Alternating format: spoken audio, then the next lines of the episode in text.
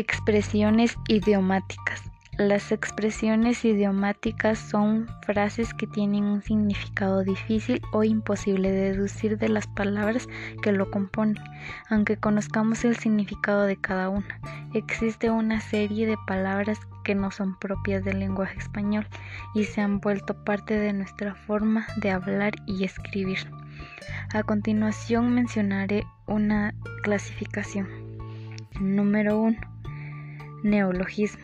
Son palabras sin más fundamentos que la moda. Por ejemplo, fake, que es un medio audiovisual manipulado o falso. Número 2. Barbarismo. Son palabras que se escriben o pronuncian de forma defectuosa. Por ejemplo, compraste. Lo correcto sería compraste. Número 3.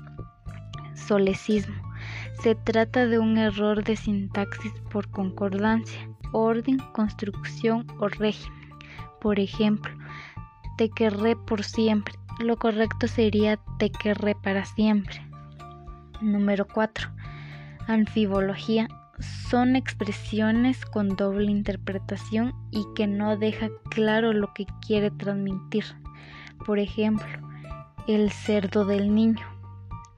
El cerdo es del niño o el niño es como un cerdo. Número 5. monotonía. Consiste en el uso repetido de palabras o construcciones, por ejemplo.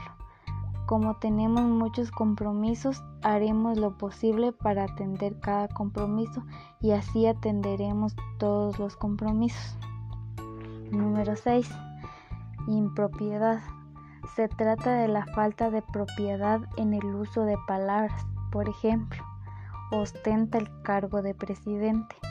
Lo correcto sería decir ejerce el cargo de presidente. Número 7.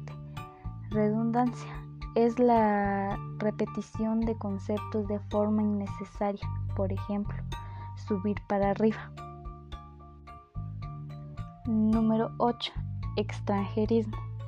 Se trata de la incorporación de vocablos de otros idiomas secundarios a su uso constante. Por ejemplo, bye, que en español sería adiós. Número 9. Vulgarismo. Son palabras o expresiones usadas incorrectamente.